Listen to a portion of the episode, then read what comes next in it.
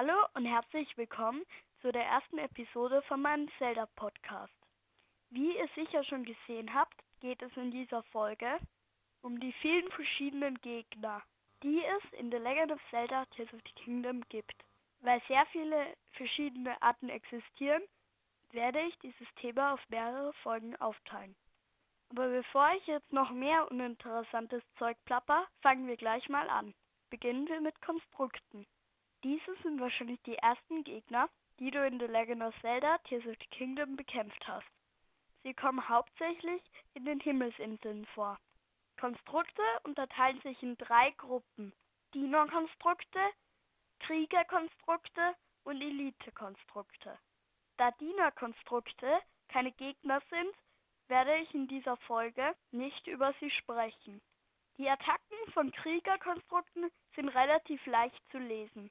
Hauptsächlich verwenden sie seitliche Schwünge ihrer Waffe oder ihres Horns.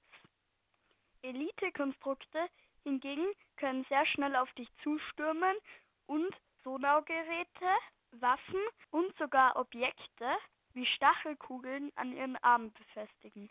Außerdem werden sie manchmal in die Luft springen und sich auf dich hinabstürzen. Wenn du ausweichst, bleibt die Waffe deines Gegners im Boden stecken.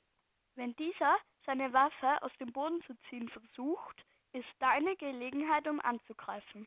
Als nächsten Gegner habe ich den Bokoblin ausgewählt. Dieser wird dich, wie das Kriegerkonstrukt, mit Seitwärtsschwüngen attackieren. Manchmal führen Bokoblins eine Wirbelattacke aus, die ähnlich abläuft wie Links Aufladeangriff. Diese lässt sich am besten durch einen gut gezielten Pfeil unterbrechen. Bokoblins können nicht gut klettern. Daher empfiehlt es sich, bei einer übergroßen Gruppe irgendwo hinauf zu klettern und von dort mit explosiven Pfeilen auf die Bokoblins zu schießen. Allerdings sind diese Gegner nicht sehr stark und du wirst selten mit den schwächeren Varianten Probleme haben. Wenn du gerade perfektes Blocken und Ausweichen übst, ist ein Bokoblin ein gutes Übungsziel, da sie alleine wenig anrichten können. Vorsicht ist höchstens bei den silbernen Varianten geboten. Allerdings kann ein schwarzer Bokoblin in der Anfangsphase des Spieles trotzdem ein schwieriger Gegner sein. Als nächstes ist der Bossbock dran, der Anführer von Bokoblins, die ihr gerade vorgestellt bekommen habt. Allein ist ein Bossbock schon gefährlich, aber er hat oft einen Trupp von Bockblins mit sich. Wenn der Bossbock in seinen Horn bläst, versammeln sich alle Bockblins in der Nähe mit erhobenen Schilden vor ihrem Anführer. Zwar denkt man daran, erst die kleinen Bockblins aus dem Weg zu räumen, doch eigentlich ist es gescheiter, den Bossbock zuerst zu attackieren. Denn wenn er von seinen Untergebenen umgeben ist, greift er selber normalerweise nicht an. Interessanter wird die Situation natürlich, wenn du den Bossbock mit einer Irrknospe beschießt. Der Bossbock wird dann auf die Bokoblins losgehen. Als nächstes habe ich hier den Moblin. Dieser ist etwa doppelt so groß wie Link und beeindruckt dadurch, dass er, wenn Link ihn attackiert, nicht mal zusammenzuckt und ganz normal seine Attacke weiter ausführen wird. Nur ein Kopftreffer bringt ihn aus dem Gleichgewicht und betäubt ihn für einen Moment. Die Attacke eines Moblins aber wird dich sofort von den Füßen hauen. Als nächstes an der Reihe ist der Exalfoss. Diese echsenartigen Wesen sind ohne Zeitlupeneffekt fast unmöglich mit Pfeilen zu treffen. Oft tänzeln sie einige Meter vor dir von einem Bein zum anderen, normalerweise auf einer Distanz, die sich eigentlich perfekt für das Bogenschießen eignen würde. Nicht selten schwingen sie auch beim Angriff ihr Horn hin und her.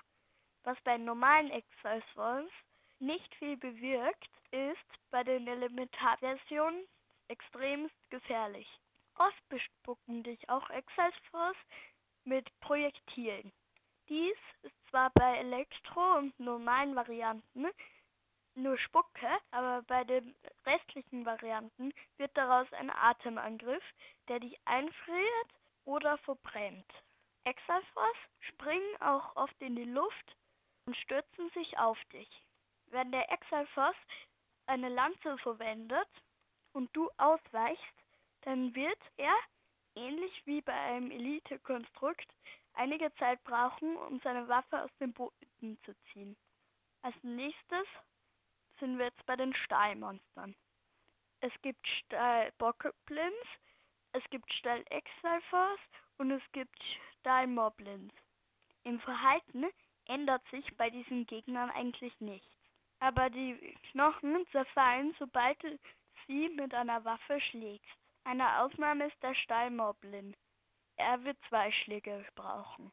Allerdings setzt sich das Skelett, wenn du den Kopf nicht ausreichend schnell genug attackierst, nach kurzer Zeit wieder zusammen. Stahlmonster spawnen in der Regel nur nachts. Wir nähern uns jetzt dem Ende der Folge. Ich hoffe, ihr hattet viel Spaß beim Hören und bis zum nächsten Mal.